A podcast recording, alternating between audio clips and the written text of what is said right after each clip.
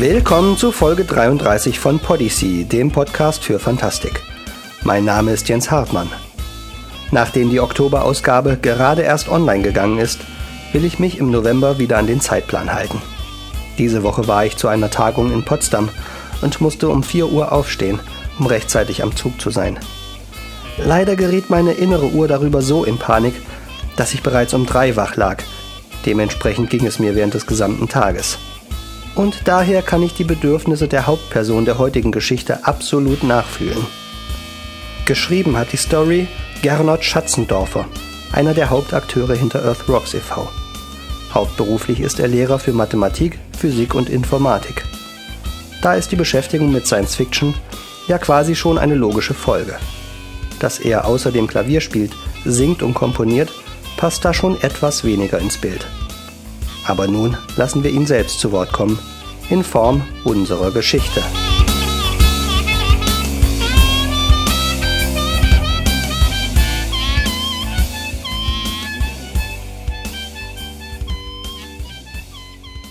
Espresso schwerelos von Gernot Schatzendorfer. Ist ja nur vorübergehend, hatten sie gesagt. Der neue Bürotrakt ist bald fertig. Die Herrschaften in der Chefetage hatten leicht reden. Sie mussten schließlich nicht in den Weltraum fliegen. Mein künftiges Büro würde zwar im rotierenden Außenbereich der Raumstation ISS 3 liegen, mit bequemer, fast irdischer Schwerkraft. Aber dort wurde noch geschweißt und gehämmert, und deshalb sollte ich einstweilen in diesem kahlen Kämmerchen arbeiten, im schwerelosen Zentrum der riesigen Station. Mühsam zog ich mich an den Handgriffen zum Schreibtisch. Ich hatte die Schwerelosigkeit nie gemocht. Wenigstens war der Computer angeschraubt, am Tisch gab es Klemmen zum Festmachen von Papieren, und der Stuhl war mit einem Sicherheitsgurt versehen. Das wichtigste Stück schwebte allerdings noch frei herum. Der Karton mit der nagelneuen Kaffeemaschine. Weltraumtauglich, stand da groß zu lesen. Na, das würden wir ja gleich sehen. Ich zerrte das Gerät aus der Verpackung und schob es in eine passende Wandnische. Es segelte aber gleich wieder heraus und driftete am Kabel baumelnd in die gegenüberliegende Ecke. Diese verfluchte Schwerelosigkeit. Bevor ich die Maschine wieder einfangen konnte, piepste das Telefon. Ich meldete mich. Larissa Müller, Luna Fracht GmbH, was kann ich für Sie tun? Hallo Larissa, Michael hier. Ich habe gehört, dass du jetzt auf der ISS 3 arbeitest. Äh, könnten wir uns vielleicht einmal treffen und ein bisschen plaudern? Das trifft sich gut. Ich könnte sofort. Ich muss heute noch einen Erztransporter vom Mond abfertigen, aber der liegt erst in zwei Stunden an. Hättest du vorher Zeit? Äh, ja, das geht. Treffen wir uns in der Cafeteria in Sektor 2. Ich bin schon ziemlich auf Kaffeeentzug. Du weißt ja, ohne meinen Espresso bin ich nur ein halber Mensch. Michael Zwaringer war ein recht netter Kerl. Ich kannte ihn flüchtig von der Erde. Er arbeitete als Chemiker hier auf der Station. Im Café begrüßten wir uns. Ich bestellte einen Espresso. Doch bevor ich ihn bekam, läutete mein Mobiltelefon. Das Frachtraumschiff war unerwarteterweise schon früher angekommen und rief mich zur Anlegestelle, wo ich die bürokratischen Formalitäten erledigen musste. Michael schloss sich mir an, in offizieller Mission, wie er mit gespielt wichtiger Miene anmerkte. Auf meinen fragenden Blick antwortete er Frachtinspektion, ganz nach Vorschrift. Ich arbeite jetzt auch als Sachverständiger für Lunafracht. Mein Job war rasch gemacht. Ich begleitete Michael noch in den Laderaum des angedockten Raumschiffs. Während er mit seinen Untersuchungen beschäftigt war, griff ich nach einem Erzbrocken und drehte ihn gedankenverloren in den Händen. Mir fiel auf, dass er heller war als die anderen. Sein warmes Graubraun würde sogar gut zur Farbgebung meines provisorischen Arbeitsplatzes passen. Da kam mir eine Idee. Ich eilte mit dem Mondstein in mein Büro.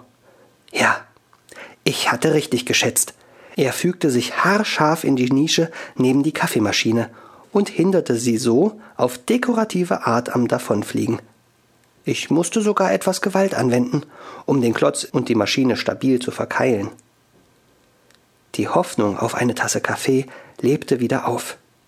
Vorsichtig drückte ich Wasser aus einem Beutel in den Einfüllstutzen. Ein paar Tropfen liefen aus und schwebten majestätisch glitzernd durch den Raum. Ich setzte die Kaffeebohnenkartusche ein, drückte den Einschaltknopf und nichts passierte.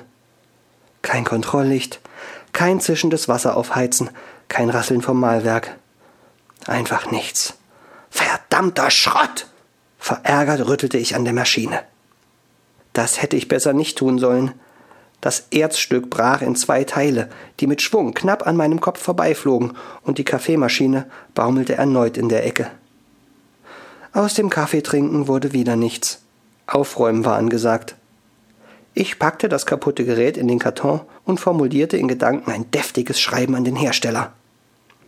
Dann hangelte ich mich unter die Zimmerdecke, wo die zwei Gesteinstrümmer zum Stillstand gekommen waren. Auf den frischen, dunklen Bruchflächen fiel mir ein deutlich helleres Muster auf. Es sah aus wie ein versteinertes Tier. Der längliche Körper war ähnlich einem Wurm oder Tausendfüßler in Segmente geteilt, an denen borstenartige Beinchen saßen. Lebensspuren im Mondgestein? Das würde die Wissenschaftler interessieren. Ich rief Michael an und erzählte ihm von meiner Beobachtung. Er glaubte zunächst an einen Scherz. Ich hatte große Mühe, ihn zum Herkommen zu überreden. Als er dann aber die Versteinerung sah, überschlug sich seine Stimme vor Begeisterung. Mein Gott, weißt du, was du da entdeckt hast? Den ersten Beweis außerirdischen Lebens. Das ist ein historischer Tag. Du wirst noch berühmt werden. Das muss ich sofort dem Chef zeigen. Und er hastete davon, so schnell es die Schwerelosigkeit erlaubte. Dabei fühlte ich mich gar nicht als Heldin. Ich hatte mir nur einen Kaffee machen wollen, und ganz so historisch kam mir das Ganze auch nicht vor. Intelligente Wesen, richtige UFOs, das wäre eine Sensation. Aber ein versteinerter außerirdischer Wurm? So etwas war nur für Experten interessant. Nun ja, immerhin hatte ich etwas für die Wissenschaft getan. Darauf konnte ich schon ein bisschen stolz sein. Ich sammelte mit dem Universalsauger noch rasch die herumfliegenden Wassertropfen auf. Dann machte ich mich auf den Weg in Richtung Cafeteria. Die große Entdeckerin hatte sich einen starken Espresso verdient. Im Korridor kam mir Michael entgegen, begleitet vom wissenschaftlichen Leiter der Station, der mich ansprach. Frau Larissa Müller? Ja? Frau Müller, ich gratuliere Ihnen. Herr Zwaringer hat mir das Fossil gezeigt. Ohne Sie wäre es unentdeckt im Schmelzofen gelandet. Er schüttelte mir überschwänglich die Hand. Alle Kollegen sind sich einig, dass es sich um die authentischen Überreste eines außerirdischen Lebewesens handelt. Das ist ein Jahrhundertfund. Wahrscheinlich stammt er gar nicht vom Mond. Die Isotopenanalyse deutet auf den Mars als Ursprung hin. Wir haben auf der Erde schon etliche Meteoriten vom Mars gefunden. Leider ohne Hinweise auf Leben. Aber heute können wir die gesamte Wissenschaft auf eine neue Grundlage stellen. Dank Ihnen. Nun wandte sich Michael an mich. Äh, noch etwas. Der Stationskommandant ist schon informiert. Er hat eine Pressekonferenz einberufen. Du sollst auch hinkommen und Reporterfragen beantworten. Ich nickte seufzend und zupfte im Gehen meine zerzauste Frisur zurecht. Im Konferenzraum stellte ich mich vor laufenden Kameras den Journalisten. Frau Müller, wie fühlen Sie sich jetzt nach Ihrer bahnbrechenden Entdeckung? Ich hätte gerne einen Kaffee.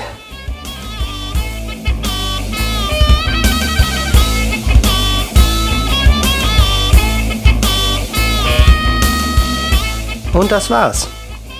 Sicher kannst du sowohl mit mir als auch mit Larissa fühlen. Wenn nicht, dann trinkst du keinen Kaffee. Podyssey ist eine Produktion von Earthrocks e.V. und Jens Hartmann. Der Podcast steht unter der Creative Commons Lizenz.